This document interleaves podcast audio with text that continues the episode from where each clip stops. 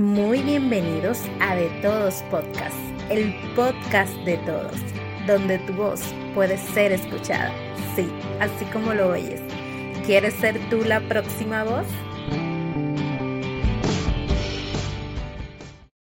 Dios les bendiga, Dios les guarde. Gracias, muchísimas gracias por estar nueva vez con nosotros en otro episodio más, el cual lo hemos dedicado a hablar sobre el fondo de emergencia. A pesar de que en el episodio pasado nuestro invitado tocó el tema de los fondos de emergencia, o más bien estableció la diferencia entre un ahorro y un fondo de emergencia, debido a las circunstancias en las que estamos viviendo actualmente en la cual los trabajos están escasos, inciertos, no sabemos en qué momento haya una reducción de personal o algo de emergencia como una situación médica o demás, nosotros tenemos que tener esta cualidad o esta práctica de tener un fondo de emergencia. Entonces, hemos querido hablar a más profundidad o con más profundidad sobre este tema, cómo hacerlo, qué cantidad debe de tener usted en este fondo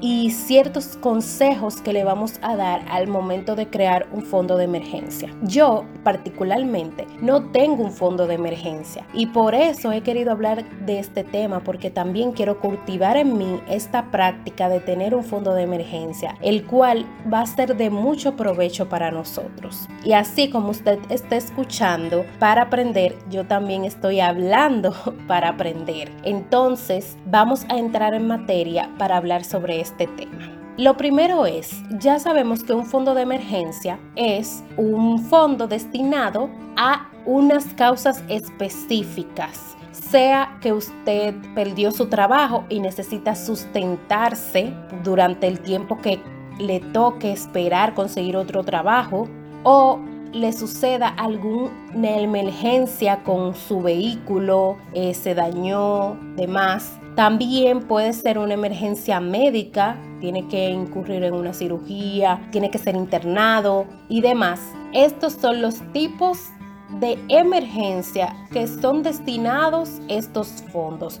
Una emergencia no es hacer una compra de un aparato electrónico que usted quiere en su casa, dígase un televisor, una radio o el último teléfono que salió al mercado. Una emergencia no es salir de viaje, una emergencia no es pagar un fin de semana en un hotel, eso no son emergencias. Para esos tipos de consumos o de gustos, usted tiene que ahorrar en un fondo aparte o hacer un, un ahorro aparte. Entonces, ¿qué cantidad es la que se sugiere que usted tenga en ese fondo de emergencia? Como dijo nuestro invitado en el episodio anterior, esta cantidad va a depender de las circunstancias personales de cada persona, del ingreso que cuenta la familia o que cuenta usted. Entonces, lo que usted tendría que tener en cuenta es que se recomienda acumular un fondo equivalente entre 3 y 6 meses de gastos. Por ejemplo, porque lo que se busca más bien con el fondo de emergencia, aunque se puede utilizar para otras emergencias,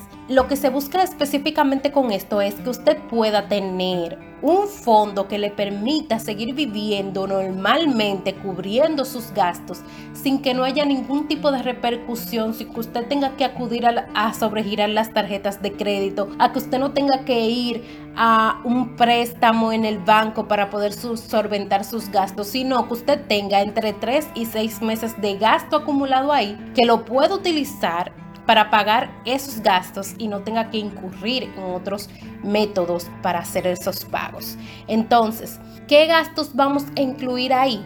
Bueno, pues usted va a incluir alquiler, o si está pagando eh, alguna hipoteca, va a incluir la cuota de la hipoteca. Si tiene algún préstamo que usted paga mensualmente, va a incluir la cuota del préstamo. Va a calcular un promedio de lo que usted gasta en comida, quincenal o mensual, el pago de la luz, si usted paga algún seguro médico, si usted paga algún seguro de vehículo, bueno, pues usted incluye ahí su seguro. Los colegios, si tiene hijos o si usted está en la universidad y paga mensualmente su universidad, tienen que incluir también la universidad. también tiene que incluir su medio de transporte. Si usted paga eh, vehículo público o si paga su gasolina para su vehículo, entonces usted tiene que incluir lo que gasta de promedio de transporte. Entonces, cuando usted haga ese cuadro, ese presupuesto de todos sus gastos, debe de tener en cuenta que hay gastos fijos y gastos variables. Los gastos fijos son aquellas eh, facturas que usted paga siempre mensualmente y es el mismo pago todos los meses. Por ejemplo, los préstamos siempre son fijos, las cuotas, el alquiler siempre es fijo y así sucesivamente. Entonces, los variables son aquellos que usted puede que un mes aumente, puede que un mes reduzca.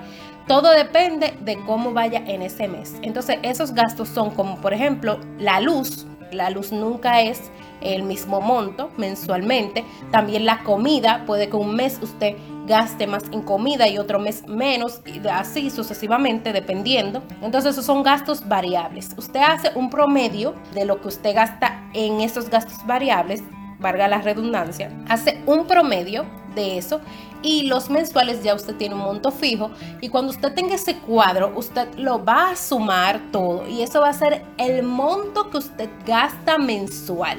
O sea, ese va a ser el, lo que usted gasta mensualmente en gastos, en sus gastos. Entonces, ¿qué usted va a hacer? Entonces ya usted eso lo multiplica por tres o por seis meses. Entonces, así ya usted sabe cuáles son qué es o cuánto debe de tener ese fondo de emergencia para usted poder cubrir esos gastos suyos por tres o por seis meses.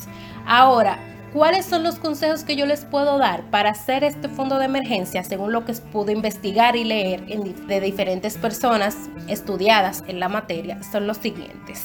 El primer consejo que le voy a dar es dar prioridad a los ahorros.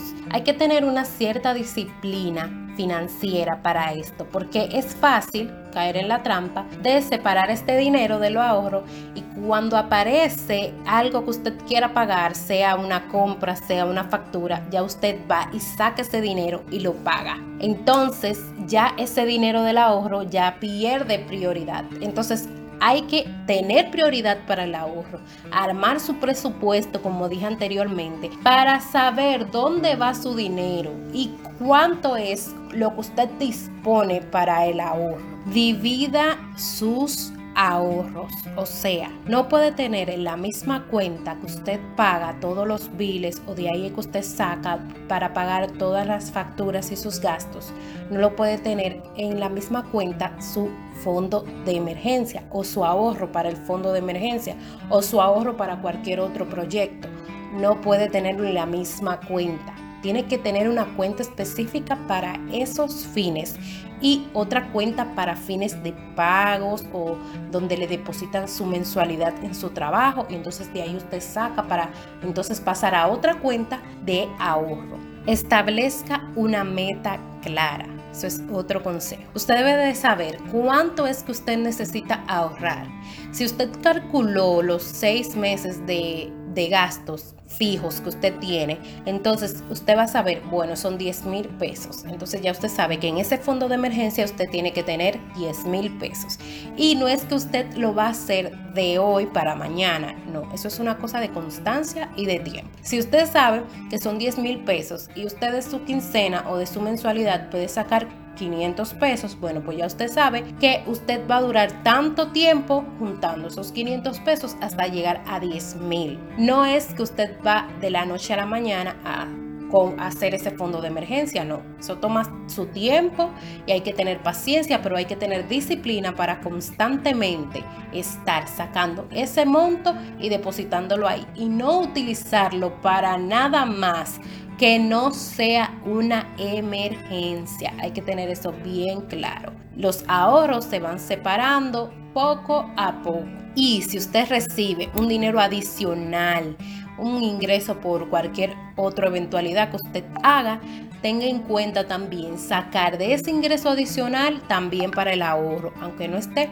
eh, dentro del del proceso de, lo que usted cobra mensualmente, que ya es lo fijo, usted también puede sacar de los ingresos adicionales un poco de ese dinero para el ahorro y si quiere puede ponerlo todo mucho mejor.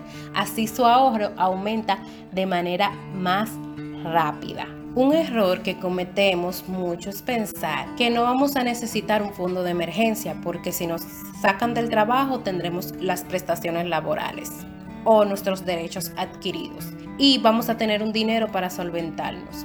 Pero no es así. Esta situación que hemos pasado durante estos meses nos ha dado cuenta que no solamente con el despido o con el desahucio usted se queda sin trabajo, hay muchas personas que están suspendidas y que ahora, porque el gobierno está dando unas facilidades, están recibiendo un poco de dinero. Pero antes de que el gobierno aperturara ese beneficio, estaban suspendidos sin cobro, sin ninguna remuneración. Entonces, Qué bueno hubiese sido que nosotros todos tuviésemos ese sentido del ahorro y estuviésemos con un fondo de emergencia y quizás había muchas personas que tenían un fondo de emergencia, pero quizás otras no.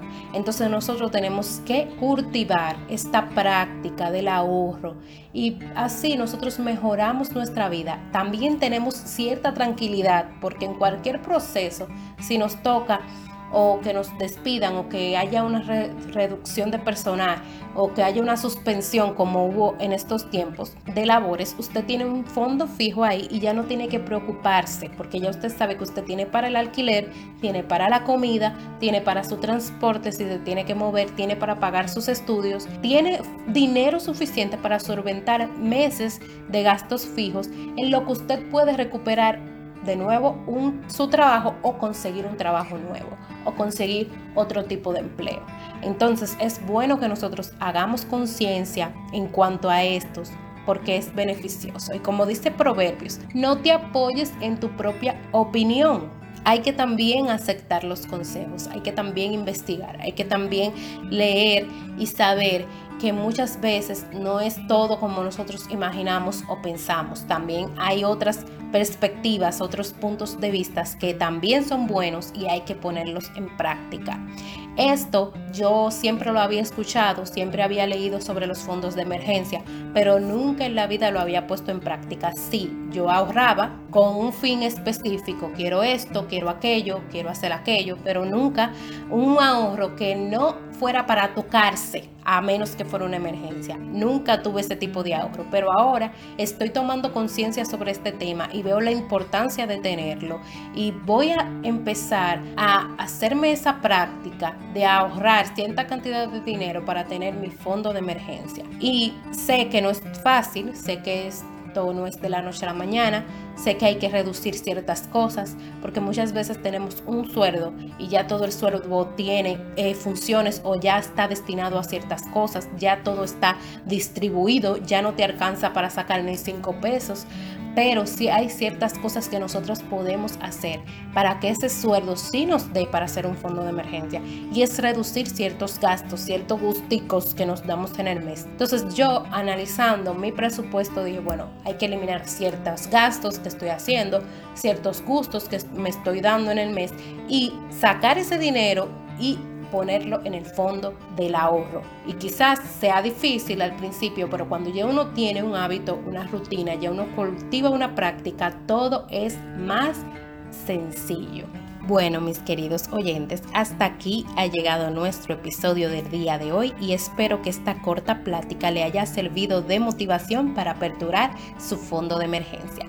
Antes de finalizar, quiero informarles que estaré dando un taller acerca de compras por internet para que todos los que estén interesados estén pendientes que más adelante les daré más información acerca de esto.